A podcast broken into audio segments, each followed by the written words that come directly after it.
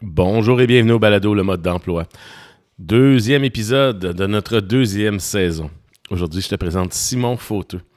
Simon est président de Media Marketing Inc.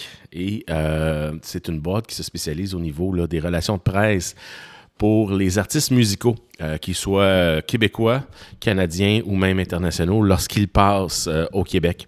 C'est lui là, qui s'occupe de tout ce qui pourrait être entrevue euh, et tout ça là, avec, avec les différents types de médias. Simon est aussi la personne qui m'aura permis de rencontrer Jean-Michel Blais, épisode que je t'ai présenté la semaine dernière. Donc, ça va te faire un peu bizarre parce qu'à un certain moment donné, dans l'entrevue, Simon dit Ah, ben Jean-Michel que tu vas rencontrer tantôt. En effet, dans le temps, j'ai rencontré Simon euh, le matin, euh, juste avant de rencontrer Jean-Michel en fin d'avant-midi. Euh, par contre, dans l'ordre, on a pris la décision, Simon et moi, là, que l'épisode de Jean-Michel serait le premier de la saison et que Simon serait le deuxième. Simon est un passionné de musique, un vrai de vrai. Depuis euh, maintenant plusieurs années. Euh, il a même lancé un album. Donc, euh, si vous allez sur Spotify là, puis vous cherchez Simon Fauteux, vous allez voir son, album qui a été lancé dans les années 90.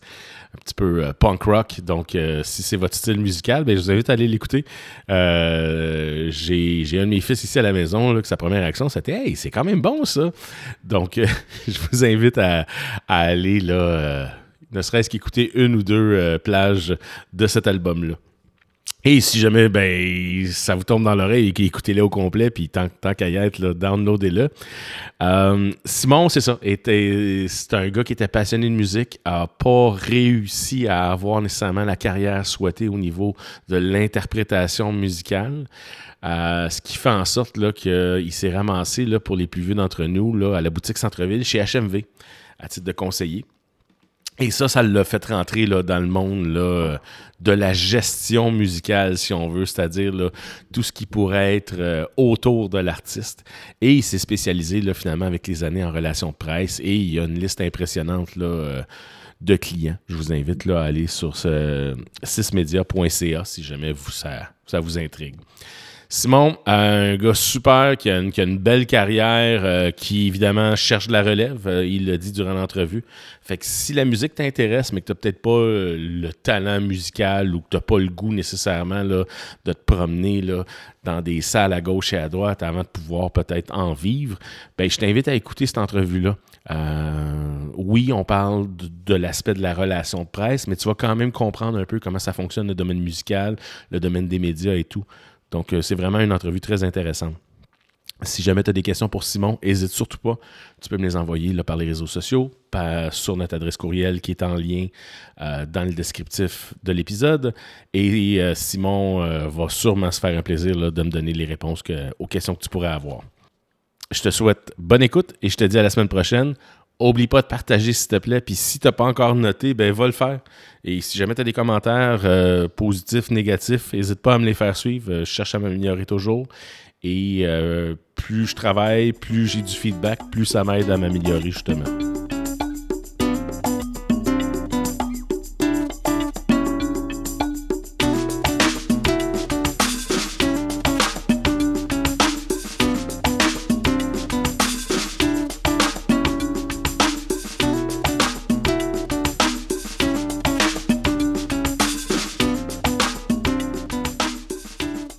Ben, salut Simon.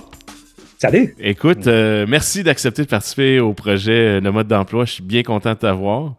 Un plaisir, vraiment. Écoute, Simon, euh, je te ramène quelques années en arrière, alors 15-16 ans. 40 ans en arrière. tu tripais, tu tripais musique, j'imagine, déjà à cet âge-là? Oui, moi j'ai commencé à triper musique très tôt. Là. je, je suis né en 67, donc 60, 16, 77, je dirais. C'est un chum d'école à un moment donné qui m'a fait découvrir un band qui a vraiment changé ma vie. Quand j'ai vu l'album Kiss Alive, la pochette, puis j'ai écouté ça, ça a été pour moi le. C'est comme, OK, c'est beau, c'est ça que je fais dans la vie. Je savais pas comment, je savais pas quoi exactement, mais c'était comme, ça a parti, euh, écoute, un une, passion pour la musique, une passion pour ce band-là, d'ailleurs, aussi, Kiss, qui, a fini il y a quelques jours, à peine, avec le dernier show à New York. Si c'était vraiment leur dernière tournée. Oui, c'était leur dernier, je dis, oui, absolument. Là, c'est tous des avatars après, c'est autre chose, mais tu sais, je les ai suivis, j'étais voir le show à Montréal. Fait que j'ai suivi, tu sais, cette passion-là, pour moi, dure depuis toujours. Puis, tu sais, de Kiss, je suis passé à, tu sais, à Heart, à Cheap Trick, à Zeppelin, à Puis depuis toujours, la musique a toujours fait partie de ma vie. Euh, c'était soit ça ou euh, éventuellement devenir chef dans un resto, mais ça, j'ai abandonné ça assez tôt quand même.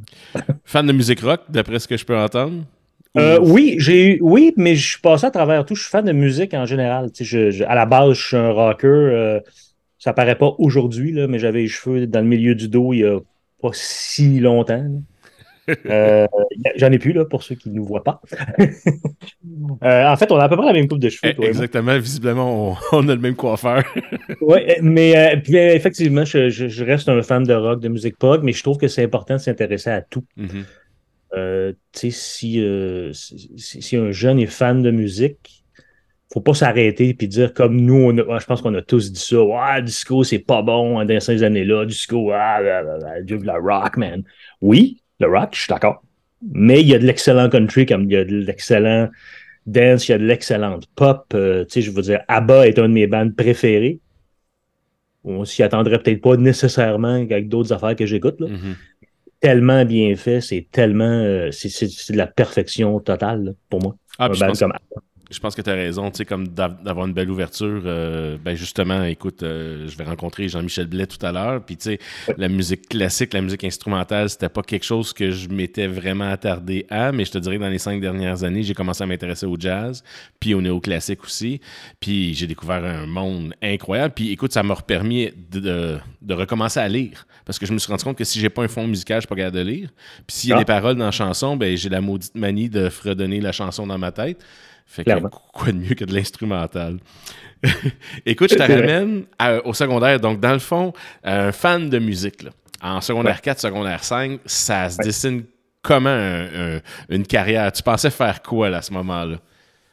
Euh, ben, quand j'étais au secondaire, euh, on écoutait de la musique, la musique était là, on, commençait à aller voir des shows. Mon premier show, euh, c'était Queen en 81 euh, au Forum euh, avec Freddie Mercury. Puis, tu sais, c'était un amour de la musique, mais tu sais, je pense qu'il n'y a, pas un orienteur qui m'a dit Ah, toi, tu vas faire de la musique, tu sais. Par contre, j'étais dans un band au Collège Notre-Dame où on faisait des shows dans les cafés étudiants puis tout ça. Euh, quand le secondaire a fini, je me suis retrouvé au Cégep Saint-Laurent. J'y ai pas été très longtemps. Je, ne devrais pas dire ça, je le sais, mais j'y ai pas été très longtemps parce qu'on m'a offert à un moment donné. J'avais un look quand même assez particulier à cette époque-là. C'était les années 80, c'était euh, euh, The Cure, puis le début un peu du, New Wave à l'époque, puis tout ça. Ce qu'on a, ce qui, s'appellerait maintenant l'alternatif, mais j'avais des les cheveux très noirs, j'étais maquillé, puis j'étais. Il y a quelqu'un qui m'a dit Toi, là, tu chantes-tu? J'ai dit oui, en fait, parce que j'ai eu aussi, avant tout mon secondaire, j'ai quand même eu un 5-6 ans dans les chanteurs du Mont-Royal. Donc, j'avais déjà une base musicale aussi. Et j'ai dit euh, oui, oui, bien sûr, je chante, mais je savais pas, j'avais jamais, je veux dire, oui, oui, oui, je chante, oui, oui, c'est cool, je vais être dans un band. on a monté un band, puis 85, 86 à peu près, on commençait à jouer à Montréal pas mal, c'était le fun, euh, on avait une certaine réputation, pour ne pas dire une réputation certaine, euh, qui était. C'était carrément des choses, c'était cool, euh, tout ça, jusqu'à temps que, bon, ça, ça marche plus. Puis là, à un moment donné, tu fais comme moi. Ça, je, moi, j'aime ça, là. J'aime ça. Tu es chanteur d'un band avec tout ce qui vient avec. Mm-hmm. Pas que ça, mais c'est le fun d'être sur un stage. C'est le fun chanter. Puis oui, euh, les filles, c'était le fun. Oui, il y avait. J'allais dire l'adulation, mais c'est pas ça. Là. Mais c'est juste que, tu sais, t'es devant du monde qui t'applaudisse, puis du monde qui, qui tripe avec toi. On avait des shows au Café Campus à l'époque, puis des trucs au fouf, puis tout ça. C'est vraiment le fun.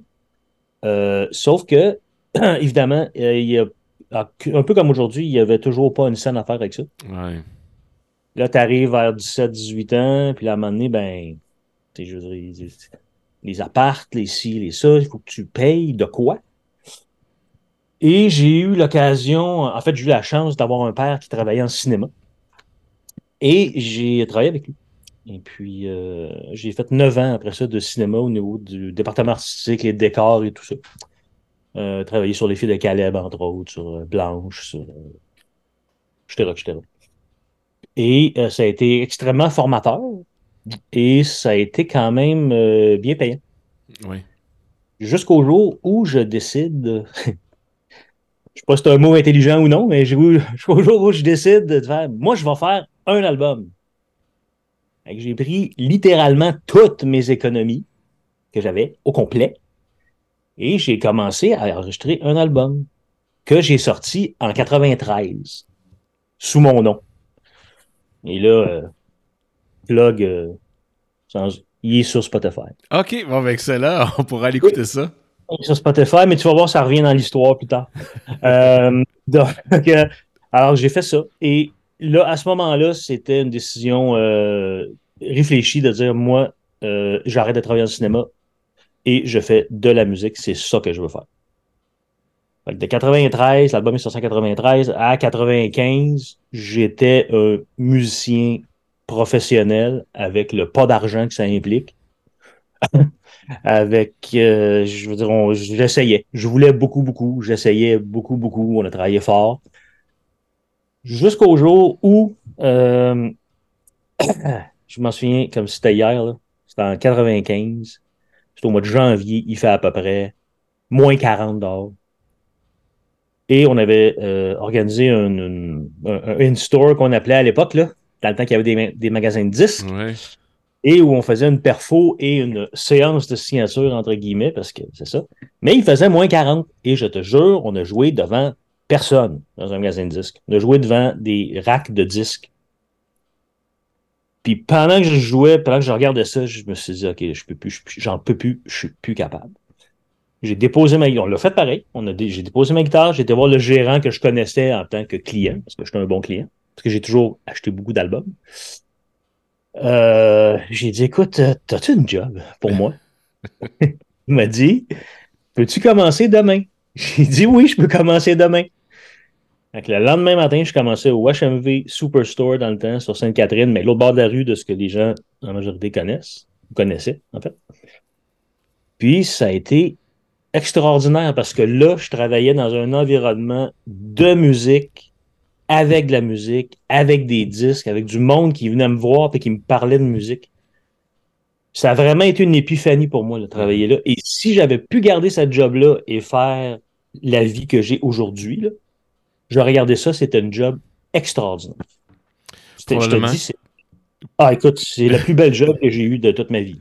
Probablement que j'ai dû bénéficier de tes conseils à un moment donné ou à un autre. Je passais ma vie dans ce magasin-là aussi. Ah, ben, on s'est peut-être déjà vu là d'abord. Ça se peut. ça se peut. Écoute, moi, encore aujourd'hui, ça a été extrêmement formateur. Encore là, tu sais, tu découvres toutes sortes de musique aussi. Là. Fait que, tu sais, pour un gars comme moi qui tripe, OK, oui, rock, là, mais ils m'ont placé en bas dans le département catalogue rock au départ, puis après ça, ils m'ont monté dans le département francophone qui n'était pas du tout mon. C'était pas, pas mon bag, mais c'était pas ma force. La manie, ben, t'apprends. Puis tu découvres des trucs, puis tu es là toute la journée à écouter de la musique, à faire jouer de la musique, puis là, il y a une nouveauté qui arrive, puis t'as pas le choix d'écouter de, la musique. Là, à un moment donné, le disque de 2 de Céline Dion sort. Euh, je suis pas le public cible de Céline Dion. Je ne l'étais pas, je le suis toujours pas, puis je le serai jamais. Mais tu n'as pas le choix, il faut que tu écoutes ça parce que c'est la nouveauté du. Ben, à l'époque, c'était la nouveauté. Puis c'est du quoi? Tu écoutes ça, puis à un moment donné, tu fais comme OK. C'est le fun, là, ce disque-là. C'est quand même bon. Elle crie moins, elle chante moins fort, c'est beaucoup plus posé, les tunes sont là, c'est Jean-Jacques Goldman. Mais ça, ça fait aussi partie de l'apprentissage musical général que, tu sais, après, j'écoute jamais ça. Mais je, trouvais. Est-ce que c'est un excellent disque? Oui. Je suis capable de dire oui. Est-ce que je vais l'écouter chez nous? Non. Mais c'est pas grave. C'est pas important, ça. Mais on en a vendu plein. J'ai découvert Bernard Lavillier, Étienne Dao, Alain Bachung. Tout des trucs pour moi qui c'était comme. Je connaissais les noms comme ça, mais tu sais. Euh, mais c'était vraiment, vraiment le fun. Puis de là, euh, le, à cette époque-là, dans les magasins, magasins de disques, il y avait des représentants de compagnies de disques et de distributeurs de disques qui passaient toutes les semaines. Puis on devenait, on devenait chum avec, puis tout était beau. Puis il y a quelqu'un qui m'a dit Toi, là, viendrais-tu travailler chez nous? Ben, je dis, c'est le fun parce que tu, te sens. Je, désiré, c'est peut-être pas le mot, mais reconnu en tout cas. Mm-hmm. pour, pour, au moins, tu as un certain talent X.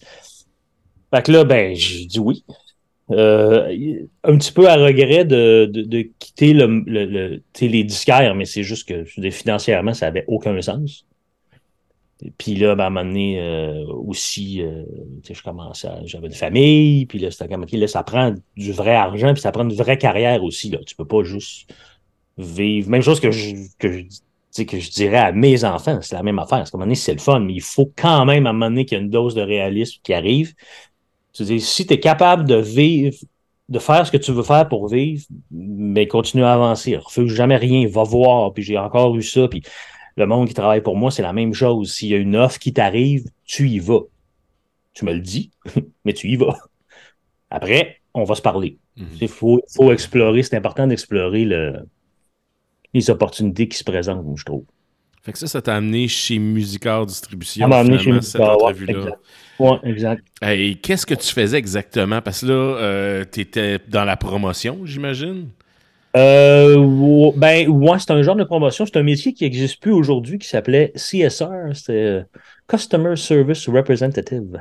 Service à la clientèle, qui était un job à cette époque-là, pas particulièrement euh, tripante, mais c'était un job. Puis tu travaillais en musique. Ça veut dire que tu allais dans les magasins de disques. Puis à, l'époque, il y en avait beaucoup. Tu avais HMV, Music World, Archambault, tu avais Polisson, il y en avait partout. Sam the Recordman. Euh, non, il avait fermé fin des années 80. Il était fermé à cette époque-là. Oui, tu as raison. Ouais, non, c'était fermé. Puis, euh, tu sais, tu y allais, tu prenais des inventaires, de, des nouveautés, on posait des posters dans les magasins, on faisait des displays. Fait que tu sors l'échelle, puis tu vas poser tes displays avec ta brocheuse, puis tes posters de, de, de, de tes priorités du moment. Et puis tu vas à Québec, tu vas à Ottawa, tu vas, tu fais le tour de Montréal, tu vas à Terrebonne, Repentigny, tout ça. Fait que tu fais ça. Et c'est un métier qui était vraiment, qui existait vraiment à cette époque-là. Puis là, évidemment, mais là, il n'y a plus de magasins, mais ça fait quand même longtemps que ce métier-là n'existe plus. Mm-hmm. Parce que les, magasins ont changé, c'est devenu centralisé. Puis à cette époque-là, ça fait pas si longtemps, on parle, tu sais, 95, 97 à peu près, 98 il n'y avait pas quand même de système informatisé comme aujourd'hui. Il y en avait, mais c'était pas non plus. Euh, euh, puis euh, après ça, j'ai fait une couple d'années de ça. Puis c'est là vraiment que j'ai commencé à dire, moi, ce que j'aime faire, puis ce que je veux faire, c'est de la promotion de, de band, puis de musique. Puis ça n'a pas marché chez Musicor à cette époque-là. Ils ne voulaient pas faire ça. C'était un truc qui n'existait pas vraiment chez les distributeurs. Ça n'existait pas du tout, en fait, chez les distributeurs ils m'ont switché dans le vidéo. Euh, pendant. Ça n'a pas été très long parce que je me suis rendu compte que je suis vraiment un gars de musique, je suis pas un gars de vidéo. Je, vais écouter des films comme n'importe qui, oui. Mais, mais c'était pas moi. Puis ça me prenait vraiment ça. Euh, fait j'ai fait ça, puis après ça, à un moment donné, je suis juste. Euh, j'ai quitté parce que j'étais juste plus bien là-dedans. Euh, pour revenir après ça, ben là, tu deviens un peu un, agent libre là, dans les. Euh, fait que je me suis retrouvé à travailler pour certains labels, puis tu sais, faire des petits jobs à gauche, à droite, jusqu'à temps que je me retrouve euh, à travailler pour une compagnie de Toronto qui commençait, qui s'appelait, Oasis à l'époque, mais qui est devenu Song Entertainment. Puis ça a duré exactement deux ans, jour pour jour, cette compagnie-là. Mais là-dedans, on a eu le temps de travailler avec Weird Al Yankovic. Bahaman, on c'est un hit qu'on a eu ici avec Who Let the Dogs Out. Tom Jones, Sex Bomb. Euh, avec Kim Mitchell. J'ai rencontré plein de monde. Travaillé avec plein d'artistes dont on n'a plus jamais entendu parler. Mais il y a eu des affaires cool comme ça. C'était vraiment le fun. Puis moi, le métalleux en moi, on distribuait euh, et on, en fait, c'est une maison de distribution, c'était pas un label, mais et euh, on distribuait Metal Blade puis Roadrunner, mais ça, ça voulait aussi dire Slipknot. Fait que Slipknot à Musique Plus, j'étais là, c'est moi qui les ai bookés là la première fois. C'était complètement capoté. Le premier show de Slipknot à Montréal, je l'ai vu en première partie de Machine Head puis de Cold Chamber. C'est la demi-heure à ce jour la plus intense que j'ai vue dans toute ma vie. C'était au Spectrum dans ce temps-là, j'en revenais pas. J'étais comme, je te dis, je regardais ça, j'étais comme, qu'est-ce que c'est ça? mais ça, ça a été vraiment, ça a été vraiment le fun. Puis quand ça a fini, ça a fait un comme, oh! Qu'est-ce que tu faisais exactement? J'aimerais ça qu'on rentre un peu dans le détail de ce job-là parce que là, tu sais, comme justement, tu bouquais les artistes, mais j'imagine que tu étais en contact direct avec les artistes aussi, le rendu là. là. Euh, ben, en fait, es au départ, au niveau du booking, ouais. la job, ma job à moi, c'est une job de relationniste de presse. Donc, attaché de presse. On est l'intermédiaire entre les médias, puis les. Puis, mettons, tu as le, gérant, le label, l'artiste, le média, puis tu as le public. Mm-hmm. Donc, moi, ma job, c'est de m'assurer que tel projet se retrouve dans les médias quelque part. OK. Idéalement, c'est partout, mais ça marche pas tout le temps. Euh, mais tout ce qui booker un artiste, ça veut dire que, tu sais, par exemple, dans le cas de, à cette époque-là, de Slipknot à Musique Plus, ça veut dire contacter Musique Plus, dire écoute, j'ai Slipknot qui est en ville pour faire de la promo, ça te tente-tu de les recevoir à Musique Plus? qui était à l'époque euh, la chose à faire? Puis finalement, on arrange ça, le band arrive, puis là, ça fait que pour moi, ça veut dire t'organises le transport. Le band, il était quand même neuf, là, à cette époque-là. Oui. Euh, aller, les chercher, les amener à Musique Plus, faire l'entrevue. Après ça, idéalement, faire une coupe d'autres entrevues. Après ça, les ramener à l'hôtel pour le show du soir. T'avais-tu déjà un réseau de contacts établi ou tu étais quand même assez green dans ce domaine-là? Fait que là, il a fallu que tu te présentes, j'imagine, aux différentes instances de Musique Plus, de la presse et compagnie à ce moment-là. Euh, oui. Ce qui m'a aidé, en fait, c'est que quand j'ai sorti mon album en 93, j'avais pas vraiment. J'ai eu une relationniste de presse, mais pas tant que ça. J'en ai fait quand même pas mal tout seul aussi. Puis c'est là que je me suis mis à envoyer beaucoup de monde parce que j'envoyais, puis moi, je n'étais pas tellement gêné. Fait que je contactais les journalistes directement, j'envoyais des, des fax à l'époque, tout ça. Fait que tu finis par connaître les gens. Fait que quand je suis arrivé dans l'industrie, plus j'avais déjà un. J'avais une, disons que j'avais une base. Mais après, c'est juste de prendre un téléphone, puis c'était même pas le email tant que ça à l'époque. C'était le téléphone, puis d'appeler puis dire bonjour, euh, Simon Fauteux, je travaille pour euh, telle compagnie, puis euh, je, je, représente ça. Bon, OK. Fait que là, tu commences ça, puis à force de le faire, puis à force de le faire, idéalement, à force de bien le faire, les gens finissent par prendre tes appels, puis à te parler, puis à, à booker des trucs, puis à t'arriver avec des choses intéressantes. Puis tu finis par te monter un réseau de contacts qui est probablement la chose la plus importante dans notre métier, c'est ça. Dans mon métier, en tout cas, c'est ça il y a deux affaires pour moi. Là, En fait, il y en a trois. Il y a la passion, que je trouve qui est extrêmement importante. Il y a les contacts, puis il y a la crédibilité de ce que tu fais. Si tu n'as pas ça, d'après moi, tu ne peux pas être un bon attaché de presse. Mm-hmm. Humblement. Euh, mais ça prend du temps. Parce que, puis la musique, la musique, c'est un, moi, je, trouve que de toutes les formes d'art, c'est la plus intéressante. Pour moi. Parce que je trouve que c'est celle qui fait ressortir le plus d'émotions. Euh, en général. C'est rien contre le reste. C'est juste une constatation de ma part. C'est juste que, tu sais, puis tu peux te promener avec la musique. Tu peux pas te promener avec la danse, par exemple. Exact. Tu peux pas te promener avec. C'est un film, il faut que tu t'assoies et que tu le regardes. C'est que maintenant, la musique, tu peux l'avoir tout le temps à côté de toi. Tu prends ça. Oui. Euh, tu peux te promener, puis je trouve que la musique, tu écoutes une tune, ça te ramène loin en arrière, ça te ramène. Tu sais, je veux dire. Fait que pour moi, je suis content d'avoir euh, d'être tombé dans cette talle-là parce que c'est ce que je trouve qui est le plus intéressant. Tu, euh, tu rencontres plein de monde, tu as plein d'expériences tripantes. Euh, tu sais, à cette époque, justement, tu sais, Slipknot, c'est une chose, mais tu sais, euh, remettre un un disque d'or à Tom Jones, moi, je trouve ça cool. Ah, puis écoute, je comprends que les jeunes d'aujourd'hui savent même pas c'est qui. On s'entend que c'est une légende. Puis nomme-moi d'autres artistes, à part les Rolling Stones, puis peut-être euh, Engelbert Humperdinck, qui ont eu des carrières aussi longues que ce monsieur-là. Ça n'a juste pas de bon sens. Et qui, sont, toujours en vie. Oui, exactement. puis ça attire euh, encore des foules, là. absolument, absolument. Puis on levé avec Kiss il n'y a pas longtemps, encore, justement. Euh, fait que, tu sais, euh, donc, ce métier-là, c'est ça. C'est un métier de, de passion. Puis, tu sais, on en a parlé un peu tantôt, mais il n'y a pas tant de relève dans un métier comme celui-là. Puis, c'est pour ça que je trouve ça intéressant de, te parler parce que euh, ça serait le fun que, avec les difficultés que, tout le monde rencontre aujourd'hui au niveau des médias, puis tout ça, puis la musique qui n'est pas facile, puis euh, euh, ça serait le fun que le métier ne disparaisse pas. Oui. Puis tu sais, je pense que un va pas sans l'autre. moi, je trouve que les médias s'enflamment beaucoup sur la, mort potentielle de la musique francophone au Québec. Là. on, en, mm-hmm. on en entend beaucoup parler. Mais à quelque part, je pense qu'il y a tellement de bons nouveaux artistes francophones, québécois qui sortent que je me dis, sans des gars comme toi, sans des filles qui feraient un job comme toi, euh, ces gens-là peuvent pas nécessairement bénéficier d'une certaine visibilité non plus. Euh, parce qu'ils partent tous avec des moyens qui sont limités. Là. Tu pars pas avec des, centaines de milliers de dollars en, banque, tu te lances là-dedans. un coup que ta carrière roule, ça va, là, mais en, général, tu as un rêve. Oui, c'est ça. que tu veux faire. Parce que tu veux être comme ton idole ou, quelqu'un que, pas une idole, mais quelqu'un que tu sais, qui t'apprécie ou que tu aimes. Euh, ça part de là. Mais c'est sûr que euh, c'est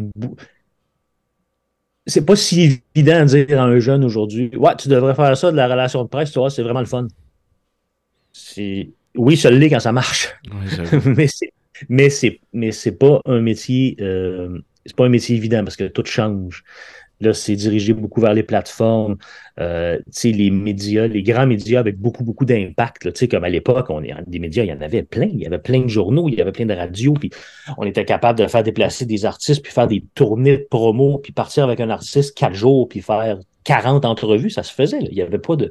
C'était pas un problème. Là, aujourd'hui, c'est, on n'est plus là, On n'est plus du tout là.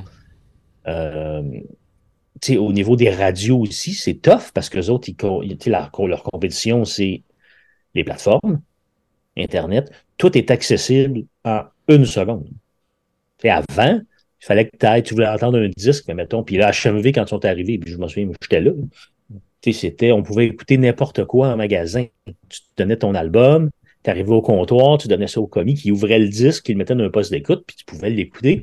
Si tu l'aimais, tu partais avec. Si tu n'aimais pas ça, tu y redonnais. Ben, après, dans la vraie vie, on le remballait, mais on le revendait, mais ça, on ne le disait pas tout le temps.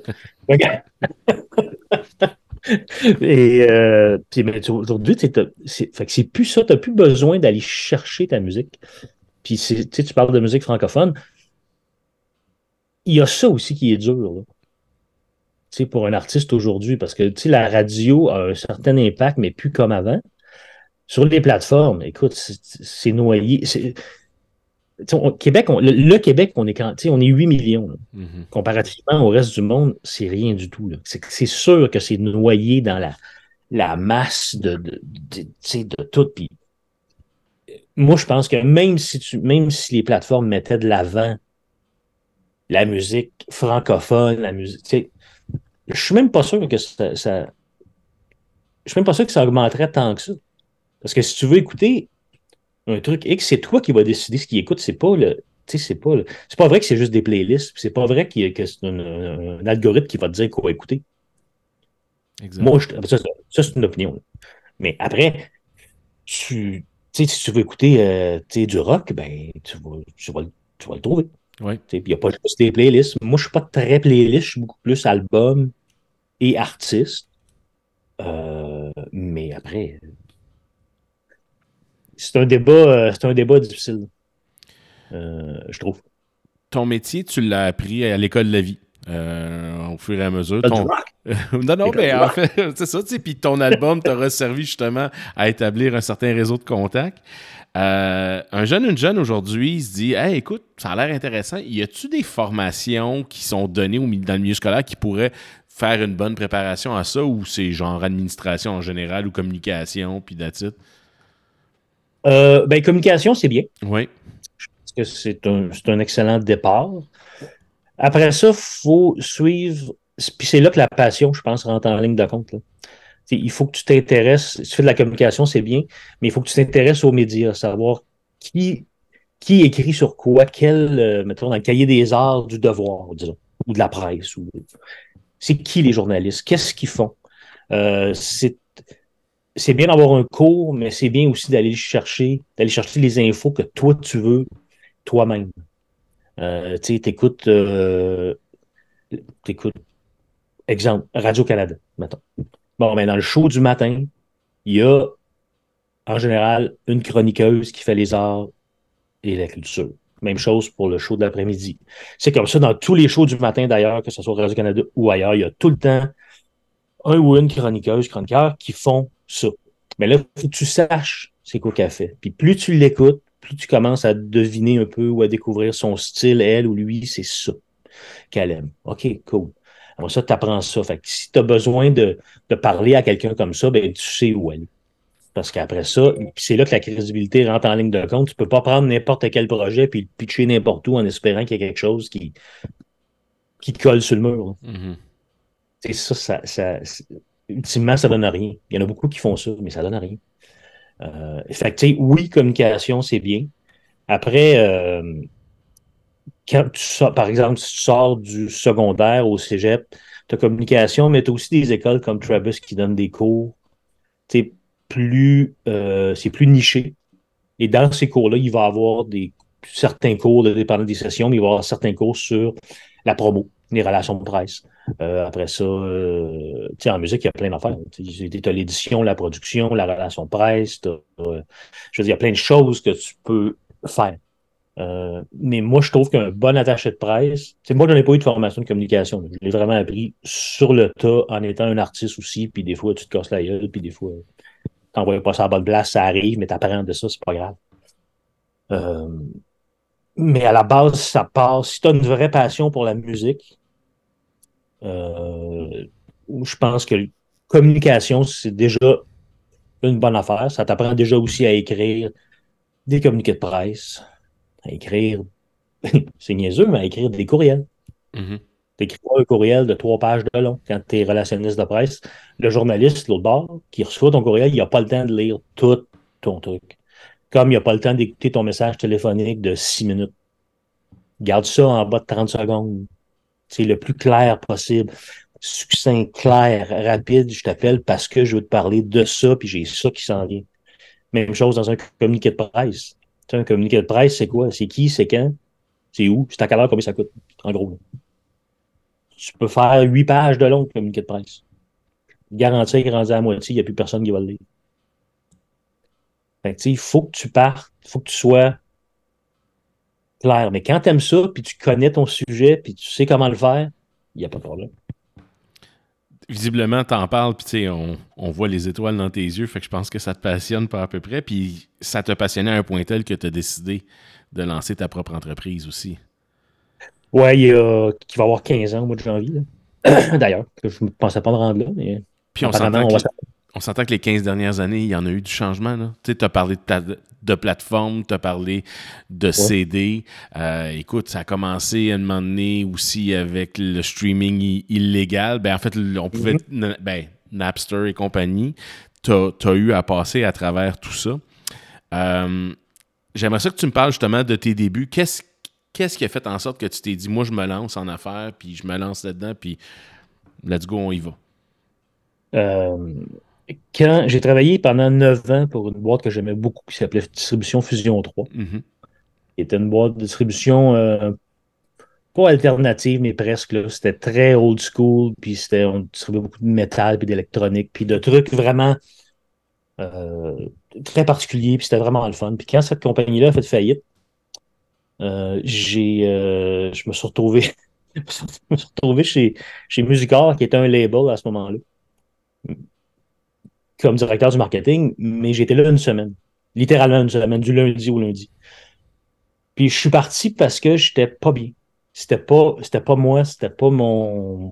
Je le filais juste pas. C'est rien contre les gens qui étaient là ou, ce qu'ils faisaient. Tout ça, c'est des gens que je connaissais depuis des années, mais j'étais juste pas bien.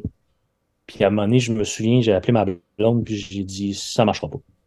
Après deux jours, j'ai dit, ça ne marchera pas. Là, tu peux pas dire ça. attends, je dis, non, non. Je dis, je le sais, ça ne marchera pas. Je suis malheureux comme les pierres, ça fait deux jours. Puis, ma blonde, qui est encore ma blonde aujourd'hui d'ailleurs, euh, me poussait depuis un bout de dire, tu devrais partir de ta compagnie, tu devrais le faire. Tu, vas être mieux, tu vas être ton boss, ça va être, ça va être le fun. Mais j'avais un peu la chienne, puis il y avait une insécurité financière aussi. Quand tu as une paye aux deux semaines là, Euh, c'est pas, pas qu'à propos de l'argent, mais il y a quand même ça aussi. Puis finalement, à un moment donné, j'ai fait comme OK, let's go au niveau. J'ai fait deux, trois téléphones pour savoir est-ce que je peux me sécuriser quand même des clients, déjà. Puis ça, ça s'est mis à quand même aller assez vite. Puis en un week-end, on avait trouvé le nom de la compagnie, le logo était fait. C'est comme OK, on part. Let's go. Puis je me suis carrément lâché dans le vide. Puis en travaillant d'un petit bureau dans notre chambre à coucher au départ avec un ordi et un téléphone. Puis j'ai été chanceux parce que, comme ça fait longtemps que je suis dans le business, tout le monde me connaît ou à peu près, j'ai jamais vraiment eu à chercher de la job. À part, à part au début, les deux, trois premiers téléphones. Le reste, c'est arrivé. J'ai des téléphones où, euh, écoute, on sort un coffret de beau dommage avec le, retour de beau dommage. Tu veux-tu le faire? oui.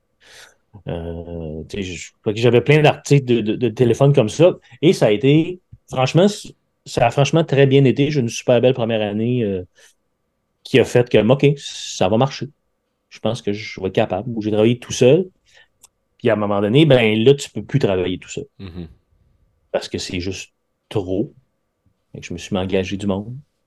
Euh, j'ai toujours engagé des filles. Parce que je trouve que. Il n'y a pas beaucoup de gars qui font la job qu'on fait. On est peut-être 3-4. Euh, dans le milieu du 5 peut-être. Euh, je trouve que les filles ont une sensibilité euh, qui va bien à cette job-là. Puis une, gentillesse souvent que les, les gars ont peut-être pas nécessairement. fait que si on peut changer la tendance, ça pourrait être bien aussi. Mm-hmm. parce que c'est un job gay pour tout le monde. Mais il y, a beaucoup plus de filles qui font ça que de gars. Puis l'ajout de euh, personnes dans ton équipe, ça a-tu élargi ton offre de service ou tu t'es vraiment concentré sur la relation de presse à 100%? Non, on a fait que, non, on a fait que des relations de presse en musique, sauf pendant un petit bout, on a, on a traité dans l'humour. OK. Mais c'était pas c'était pas tout à fait. Nous, c'est pas tout à fait les mêmes contacts, c'est pas la même façon de fonctionner, c'est pas.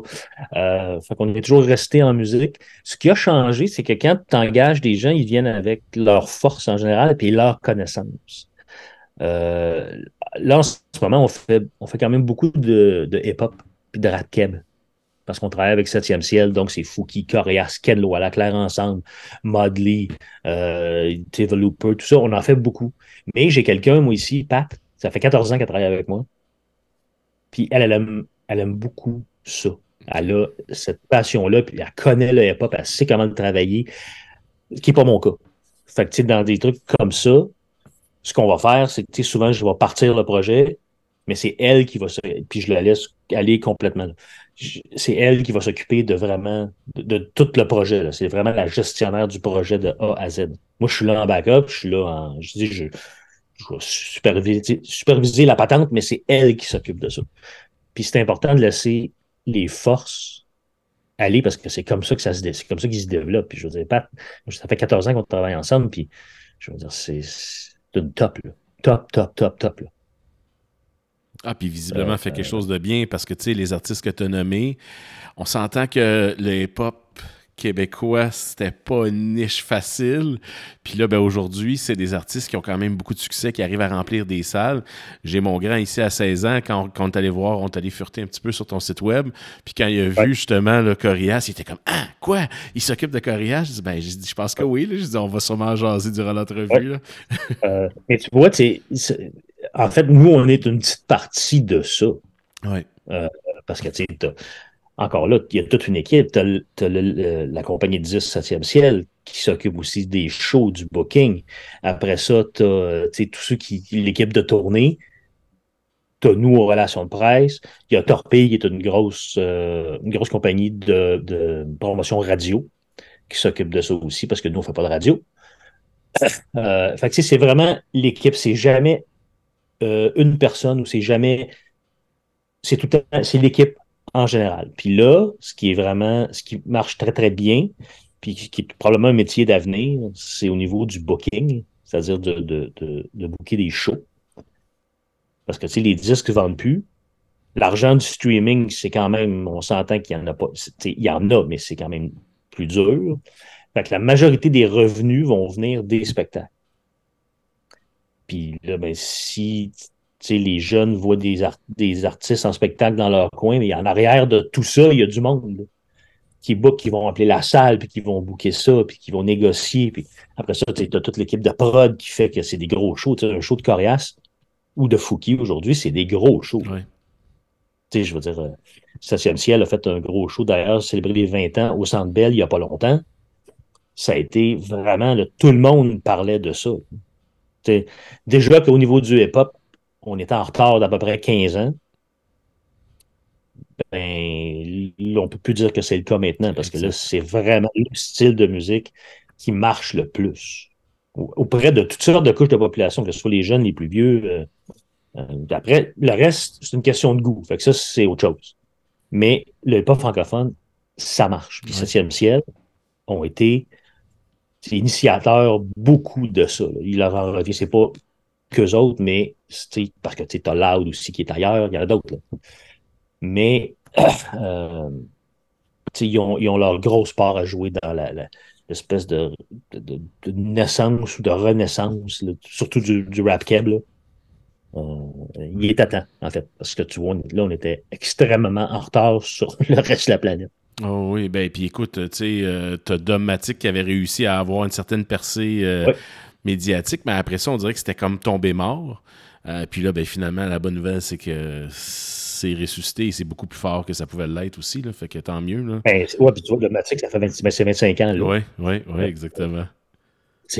mais, mais c'est vrai que, tu sais, ça a tombé. Puis il y a eu une époque, quand j'étais chez HMV, le rap français, avec, tu sais, il y avait I Am, Funky Family, plus d'autres que j'oublie, là, mais tu sais, c'était ça. Fait que, tu voyais déjà à recul à 93, là, déjà, il y avait comme le mouvement était là, puis aux États, mais ça fait bien plus longtemps que ça. Que, ça fait 50 ans, là, l'époque. Oui, oui, oui. Peut-être qu'on arrive au Québec ici aussi. Là. Tu as parlé de plusieurs équipes, plusieurs compagnies différentes, on s'entend, parce que chaque, chaque compagnie a un rôle. J'imagine que ça vous amène à travailler des fois, justement, là, en, collaboration avec des, meetings d'équipe d'une telle compagnie, d'une telle compagnie, pour, pour faire l'idée générale, finalement, de quelle, quelle va être l'année 2024 pour Corias, par exemple. Euh, ça, c'est comment je pourrais dire, dans ce milieu-là, y a-tu un haut taux de roulement où c'est pas mal toujours les mêmes visages, puis on est capable d'essayer de faire une chimie d'équipe, même si vous ne travaillez pas pour la même compagnie en bout de ligne? Euh, ben, y a du, oui, il y a du roulement. Euh, mais il n'y en a pas. Il a pas tant que ça. Il y en a, là. Euh, en fait, les compagnies restent, mais c'est souvent c'est le staff qui va bouger dans la compagnie, mais les têtes dirigeantes, je dirais, des différentes équipes.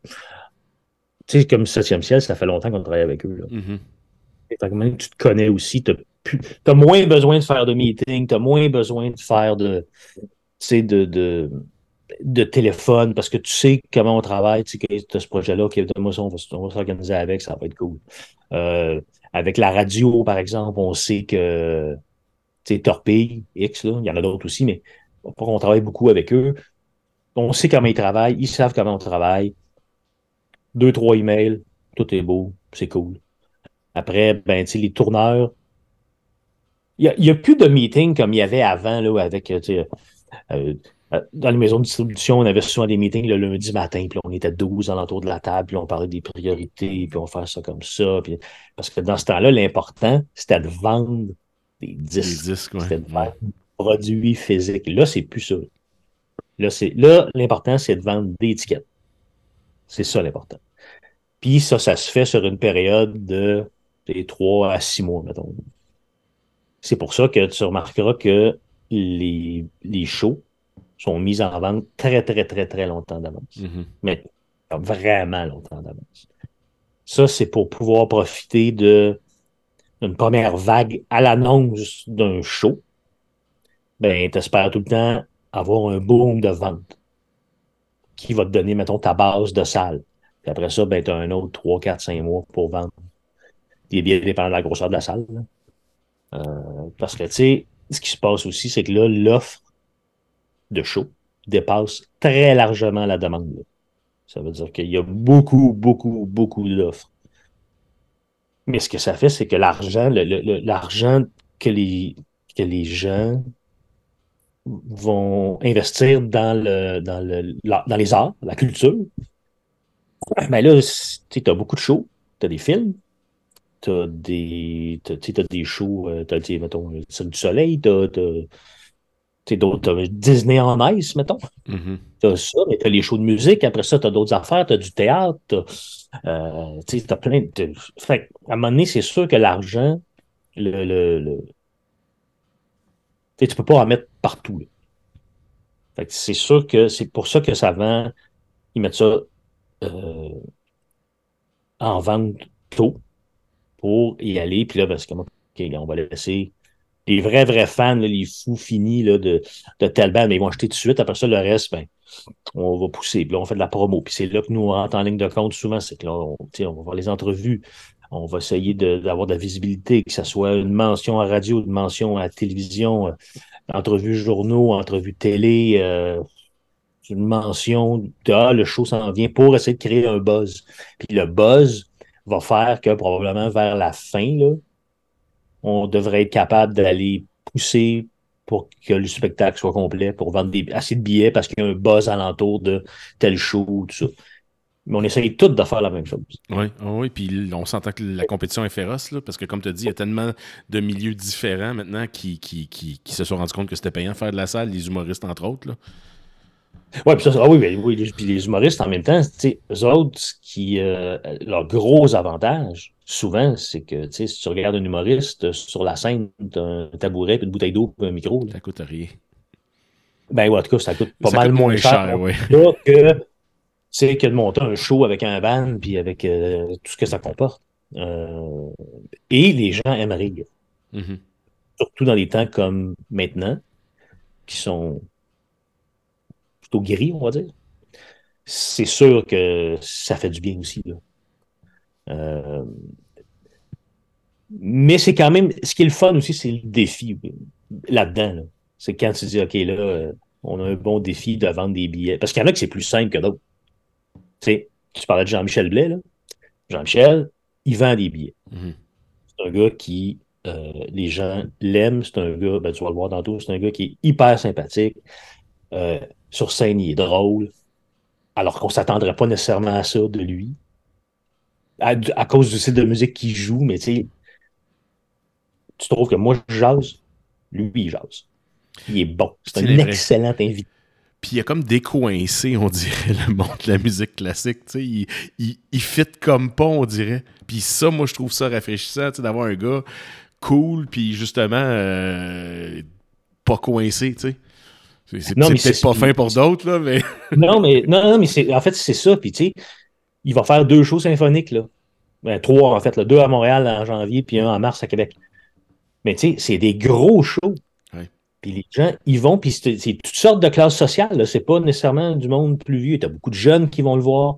C'est de partout. Là. Tu regardes la salle, c'est vraiment euh, de tous les côtés. Tu as, lui, tu as Streliski, tu as Simon Leosa, qui, qui, arrive avec ce genre de, de, de proposition-là qui est différente. Puis le monde sort de là, puis ils sont comme, moi, c'est long bien cool, tu sais. Puis dans son cas à lui, ce qui, ce qui est vraiment particulier, surtout là, avec le truc symphonique, c'est qu'il y a plein de gens qui n'iraient pas nécessairement voir un spectacle symphonique. Mais fait pour moi, quand je pousse ça envers les médias, c'est plus facile maintenant parce qu'il est plus connu, puis c'est sûr que la presse, on a fait avec lui beaucoup, beaucoup, mm-hmm. beaucoup depuis ça. Euh, et comme je te dis, le fait que ce soit un excellent. Ça, c'est l'autre affaire aussi. C'est que quand tu choisis un artiste, un artiste qui va se poser une question puis il répond oui ou non. C'est dur à vendre. c'est plat. Puis, les journalistes, ils s'en souviennent de ça. Fait quand un gars comme lui, par exemple, euh, qui est très, très expressif puis qui, qui, qui, qui, qui est passionné de, par ce qu'il fait, mais ça fait boule de neige. Fait que, à un moment donné, moi, quand je rappelle, veux-tu parler à Jean-Michel? Veux-tu, euh, Jean-Michel fait un show, pensais-tu faire de quoi? Euh, plus souvent qu'autrement, la réponse est oui. Fait que, c'est vraiment, euh, y a pas, c'est pas, c'est pas une affaire. C'est vraiment un, amalgame de trucs qui fait que un projet va bien aller. C'était long, Jean-Michel, au départ. Ben, on parle de, lui. Particulièrement au Québec, là. Et on dirait qu'il y a une reconnaissance internationale avant d'en avoir une locale. Là. Oui, puis je peux te le dire qu'on s'était tapé un peu la tête ces murs là, au départ, là, parce qu'on y, on y arrivait juste pas Mhm. avec son premier album, Il. Puis à un moment donné, tu sais, ça en prend un. À un moment donné, il y a quelqu'un qui fait comme OK, c'est beau. Puis ah oui, OK, OK, ça, ça marche là. Puis c'est vrai que il a été reconnu à l'international avant, puis c'est pour ça qu'il tourne encore beaucoup à l'international. Mais tu le chemin parcouru depuis 5, 6, 7 ans, je ne sais pas combien de temps, mais après ça, 5, 6, 7 ans, c'est énorme de la part de tout le monde. Euh, de son étiquette de disque, qui l'a toujours supporté, de lui qui a fait des excellents shows, puis qui s'est mis à remplir un show là, un show là, un show là, puis à un moment donné, les tournées sont toujours pleines, toutes les salles sont pleines, puis là, ça, ça fait, le buzz, là, il se crée comme ça. Puis là, t'as des, tu passes à, des fois, tu as une entrevue, tu vas avoir un, tout le monde en parle, par exemple, à un moment donné, qui a fait. Après ça, tu as un 98.5, après ça, tu as la presse, après ça, tu as ci, tu as ça. Fait que tout ça mis ensemble fait que partout où tu, tu te retournes, tu fais comme, mon Dieu, là, lui, il est partout. Puis là, aujourd'hui, le nom de Jean-Michel Blais, il n'y a pas grand monde qui ne connaisse pas. Il y en a encore, mais il y en, il y en a, il y en a beaucoup plus qui le connaissent qui ne le connaissent pas, et dans toutes les couches d'âge. Exact. Puis moi, ce que je trouve aussi intéressant, puis ce qui est bien avec lui, euh, c'est que pour les jeunes, ça leur permet de voir que, on parlait de rock, puis tout ça, c'est le fun, là. c'est sûr. Il n'y a pas juste ça. Fait que, tu sais, un jeune qui veut aller au conservatoire, ou un jeune, un jeune qui veut aller, que ça soit. Là, en ce moment, c'est le piano. Il n'y a rien qui dit que dans cinq ans, ça ne sera pas la guitare Mhm. ou que ça sera pas, tu sais, quelqu'un qui va arriver euh, avec, euh, je sais pas, mais avec un violon. Il y a une jeune qui va arriver avec un, un violon qui va avoir une proposition vraiment unique. Regarde comme Joran avec son violoncelle. Ouais. Là, maintenant, tout le monde la connaît, mais à l'époque, c'était complètement unique. Puis l'idée, c'est peut-être un peu ça aussi. Quand tu fais de la musique, si tu veux faire de la musique, si tu veux devenir musicien, musicienne, ben, c'est de proposer quelque chose d'unique, pas de faire ce qui se fait déjà. Parce que ça se fait justement déjà. Quand tu arrives avec un truc comme ça, il n'y a rien qui dit, comme je te dis, que dans, dans- dans quelques années, ça ne sera pas euh, néoclassique guitare ou néoclassique euh, X. Puis c'est pas obligé d'être du classique nécessairement. Mais ça peut être d'instrumental, euh, tu sais, je veux dire. euh, Tu as des joueurs de trompette des années 50, 60, 70 qui ont fait des millions et des millions là, aux États-Unis, que ce soit Miles Absolument. Davis, euh, John Coltrane et autres. Là. Ouais. Euh, Fait que c'est ça. Je pense que de suivre ta passion, justement, puis ça dans quoi tu es potentiellement bon, là, je pense que c'est un bon moyen, justement, là, de. de C'est le plus, pour moi, c'est vraiment le plus important. C'est que si tu as une passion, quelle qu'elle soit, c'est de la suivre. Là. Tu sais, là, on parle de musique parce que c'est ça que je fais, mais que ce soit ça ou, ou autre chose, euh, suis ta passion puis va jusqu'au bout. Tu fais de la relation de presse. On vient de sortir l'exemple de Jean-Michel Blais. Jean-Michel a été, je pense, connu à l'international beaucoup. Ben, en fait, très rapidement. Euh, Il y a même eu euh, quelques éloges là, du côté américain. Les relations de presse, t'es fait pas juste au Québec? Euh, nous, on travaille au Québec. OK. Fait que là, comme Jean-Michel Blais, mettons, il se fait demander une interview par, je sais pas, le, le New York Times. c'est- Ça, ça va être son équipe américaine américaine. oui, qui va travailler avec ça. Euh, Il y en a qui vont faire euh, des relations de presse au national à travers le Canada. Euh, euh, J'ai déjà eu la proposition de le faire. J'en ai fait un petit peu, mais je n'aimais pas tant ça. Le, le Canada, c'est un grand pays. Mhm. C'est un très- géographiquement parlant, c'est un très, très grand pays. Chaque province a ses euh, particularités, ses journalistes. euh, bon, à un moment donné, tu ne peux pas connaître tout le monde, puis tu ne peux pas faire une, une vraie job en profondeur si tu tires trop large. Fait que moi, j'ai décidé. Le Québec nous garde occupés euh, Amplement. pour vrai, là, amplement. Là. Euh, on va, euh, des fois, on traverse au niveau du Canada francophone, en fait, les, les pochettes francophones dans le Canada. Surtout au niveau de la langue, mais on travaille en anglais aussi, mais c'est majoritairement en français au Québec. Après ça, on travaille avec les équipes dans le reste du Canada qui sont en général basées à Toronto. Il y en a un petit peu à Vancouver. Et du, quand ça sort du Canada, ben là, c'est sûr que ça tombe. C'est plus de temps, c'est plus notre ressort du tout, en fait. Mhm. On peut, on peut, on peut, euh, on peut, euh, on peut donner des, pas des conseils, mais des informations s'ils en ont besoin. On peut, faire on peut travailler avec eux. Mais tu es toujours mieux de travailler avec une équipe sur le terrain que tu sois en Allemagne, en France. Même chose s'applique à Toronto. Quelqu'un de basé à Toronto ne pourra pas faire une aussi bonne job que nous, on va faire au Québec. On est basé au Québec, comme nous, on ne peut pas faire une aussi bonne job à Toronto en étant basé au Québec. C'est juste, c'est dans la logique de la chose, mais c'est aussi, il faut être assez humble pour dire, écoute, euh, ben, j'y arriverai pas. Puis, tu sais, on a beau être dans le même pays, c'est tellement deux mondes différents aussi. Puis, tu sais, d'une province à l'autre, il y a des différences. Tu sais, parce que c'est facile de comparer le Québec puis l'Ontario de dire que c'est pas pareil, mais tu compares l'Ontario puis le, Manitoba, puis tu as, deux réalités complètement différentes aussi. Là, tu sais, puis tu parles l'Alberta, c'est un autre public. Dans l'Ouest, il y a un autre style de vie. Tu sais, c'est chaque province est tellement unique là, que je pense, je pense que tu as raison. C'est ce qui fait la spécificité, en fait, du Canada en tant que pays? Et c'est ce qui fait encore plus la spécificité du Québec. Et en plus, la force qu'on a au Québec, je trouve, c'est que est, on est, on est, ça paraît pas tout le temps, là, mais on est, euh, la culture est extrêmement importante au Québec. Même si c'est tout le temps la première affaire qui est coupée dans tout. Ouais. Euh, ce qu'il n'y a pas nécessairement ailleurs. Tu en mettons en Ontario, ben c'est oui, la culture, mais c'est beaucoup l'économie. Mais au Québec, la culture est extrêmement importante. Ah, puis je pense que le ratio d'artistes par habitant est assez élevé ici. Là. Puis d'artistes qui ont du succès, là. Qui, qui, qui, c'est assez incroyable. On, on parlait de Jean-Michel Blais, mais tu sais, comme tu as, trois pianistes québécois, si c'est pas plus, qui ont des carrières internationales en ce moment. Là. Puis tu sais, tu te dis. Oui, oui, absolument. C'est quoi les chances? Là? On est un petit peuple, on est 8 millions d'habitants, puis on est dans un océan d'anglais. Euh, fait que non, c'est. Euh, tu m'as, répondu pour ma question à l'international. Par contre, en fouillant justement sur ton, sur, ton site web, j'ai vu que tu avais des artistes internationaux qui travaillaient avec ta firme. Donc, eux, j'imagine, c'est leur, lors de leur visite au Québec et tout ça que vous prenez en charge les communications à ce moment-là. Exact.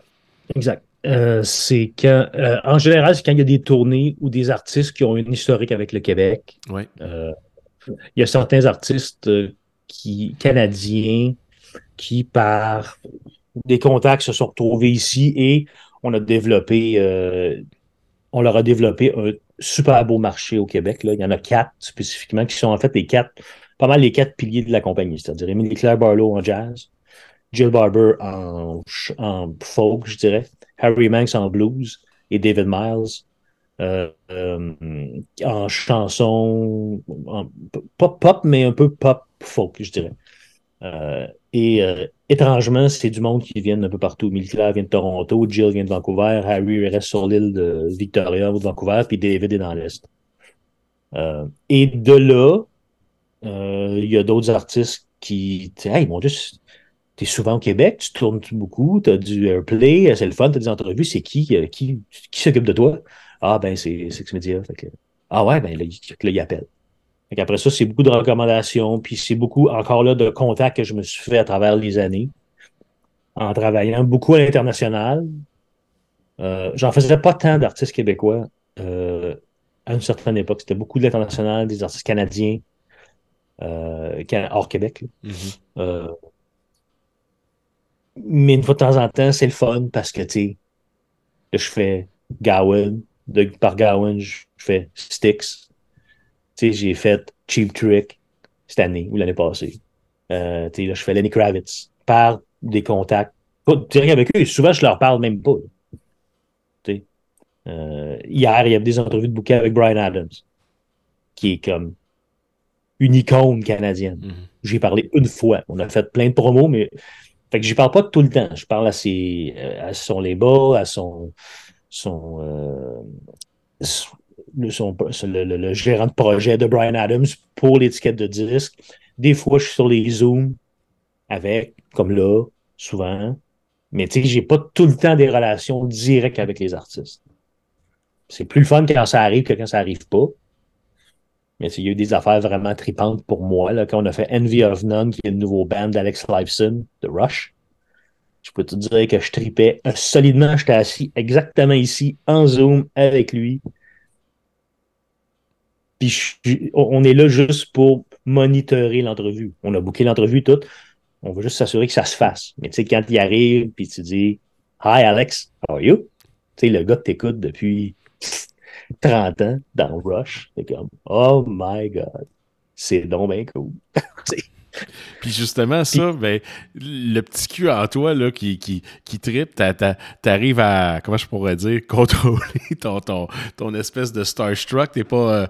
Euh, tu deviens pas euh, incompétent tout d'un coup parce que là, t'es comme, my god. C'est ça, t'arrives à, à passer à Non, mais ça, ça, Vient avec, mais ça, ça vient avec l'expérience, par exemple. les premières années. Des fois, ben, les premières années, là, tu les vois, t'es comme, t'es impressionné, là, tu je veux dire. Euh, mais là, après, tu. Mais tu sais, Alex, Alex Lifeson, à un moment donné, j'étais. Je, travaille aussi pour le, le Panthéon des auteurs-compositeurs canadiens.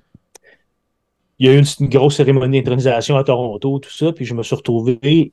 Euh, j'étais là et je me suis retrouvé à côté de lui, là. Puis littéralement, il était là. Mais j'ai pas été capable d'y parler parce que je, suis un gars quand même relativement réservé. Ça paraît pas là, là, mais j'ai juste pas été capable. Puis après ça, tu pars, tu fais comme Oh! T'es donc bien cave!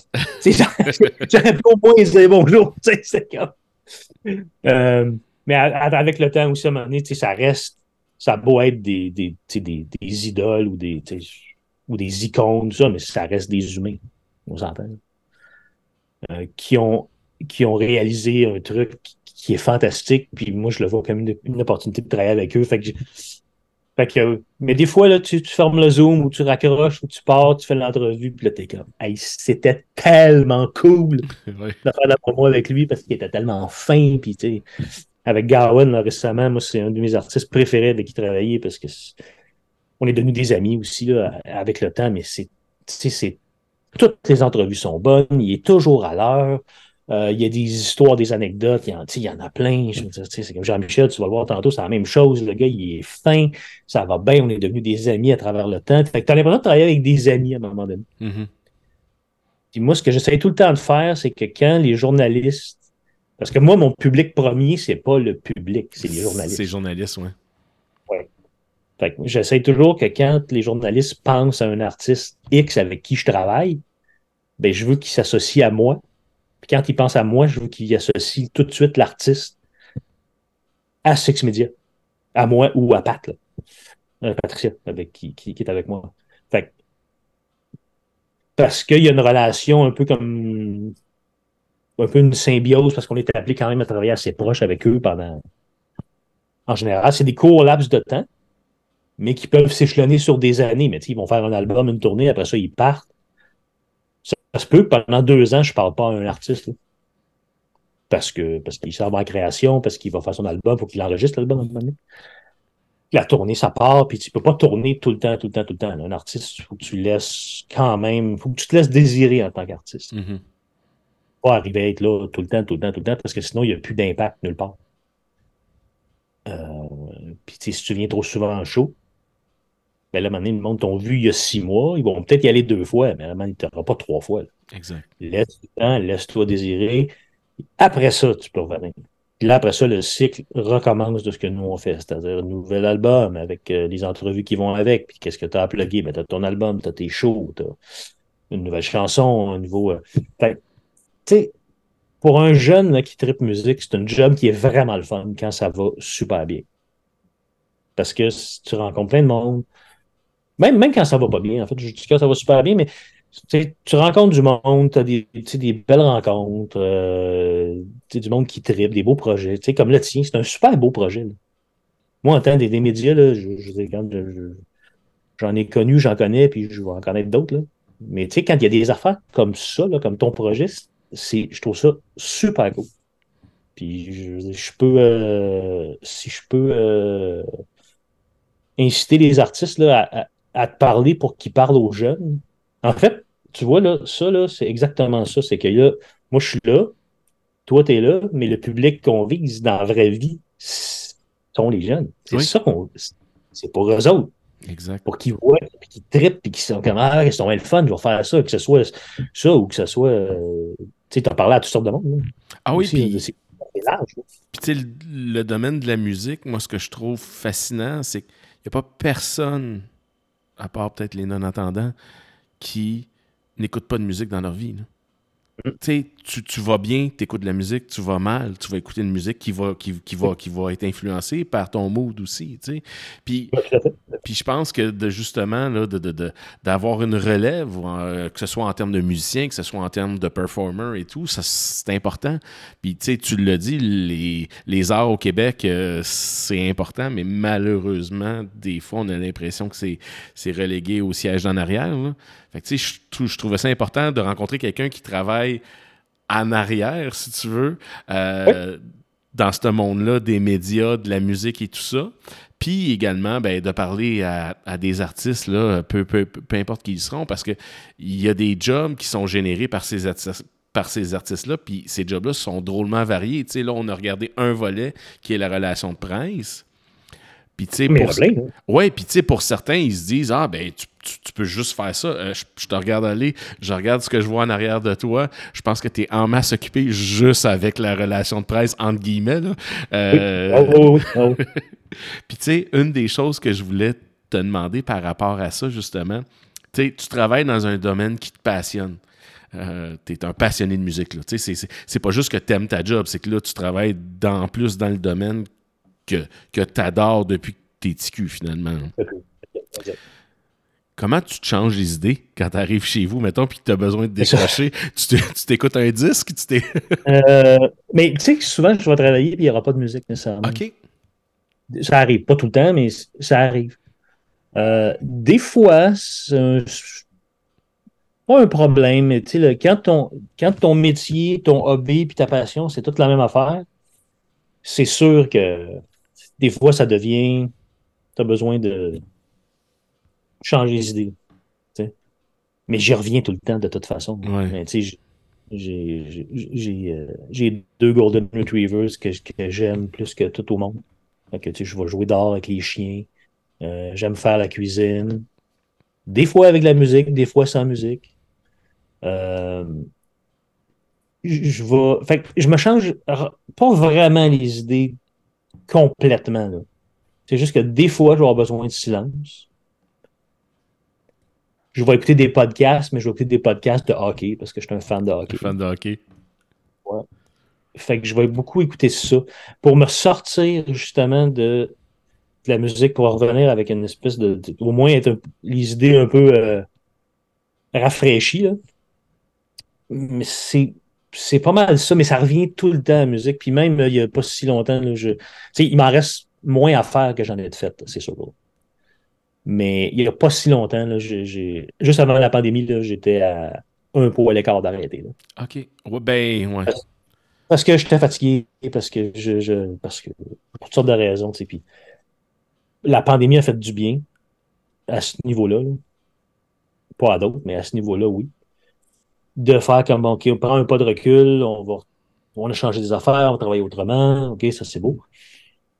Fait que, tu sais, ça, ça a changé les idées ça a fait que, OK, on va, on va rester là, On travaille plus comme avant tout à fait.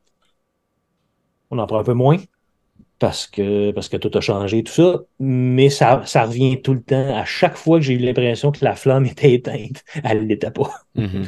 À chaque fois qu'il y a eu quelque chose, il y a un projet qui m'est arrivé, puis c'était comme, ben oui, c'est sûr, je vais le faire. Ça m'est arrivé hier, après-midi. C'était comme, ben là. Puis, as-tu l'impression que c'est toute tâche administrative connexe, tu sais, comme en tant que gestionnaire d'entreprise, là, on, est deux à se parler, qui vient justement des fois euh, souffler sur cette flamme-là un petit peu. Tu sais, les bouts de plate de, la job, là, tu sais, qui, qui, qui est pas ton quotidien, mais qui est peut-être justement de la comptabilité, du ci, du ça. Euh... euh c'est pas tant ça, en fait. Je pense que c'est un petit peu l'usure du temps. Mm-hmm. Euh, dans mon cas. Euh, ça fait quand même longtemps que je fais ça. Là. le, premier band, là, vraiment, qu'on que, a fait de quoi, j'avais 17 ans, j'en ai 56. ça a tout le temps été, à part quelques années, ça a tout le temps, tout le temps été en musique. J'ai tout le temps été là-dedans. J'ai baigné là-dedans, j'en écoute, j'en ai acheté, j'en ai vendu, j'en ai racheté. Je sais pas combien de fois j'ai revendu mes, collections de disques pour les racheter, les mêmes affaires. Euh, c'est peut-être plus ça, à un moment donné qui fait que. Et c'est pour ça que Tu parlais de me changer les idées, c'est sûr que c'est important à un moment donné aussi, là. Je m'en suis rendu compte euh, plus tard, peu- pas trop tard, mais un peu plus tard, de faire comme c'est important de faire d'autres choses aussi, là, Mhm. pour revenir à ça et être capable de, de, de- de faire tes trucs. Là. Euh, D'où mes podcasts de hockey. Good. Avant de te laisser partir, euh, j'ai une petite tradition des fois avec mes invités. Qu'est-ce qu'on peut te souhaiter pour les prochaines années? Euh, de finir ça en beauté. Dans le sens où euh, j'ai toujours dit que je voulais partir à mes conditions puis arrêter à mes conditions. Puis pas que la business me dicte mes conditions pour dire OK, toi, tu n'as plus ta place. Mhm. Parce que tu es trop vieux, parce que tu es passé date ou parce que. Fait que le but, là, puis ce que, ce que je souhaite vraiment, c'est ça. C'est d'être capable. j'ai- honnêtement, j'ai une super belle carrière. Je travaille avec plein de monde extraordinaire. C'est un métier que, que j'ai adoré, que j'adore encore. Euh, mais avec tous les changements qui sont là en ce moment, j'espère que tu es capable de, dire bon, ben, regarde, c'est mon dernier tour de piste, je vais passer le flambeau à quelqu'un d'autre. D'où le besoin de relève. Mhm. Exactement. Le besoin de relève.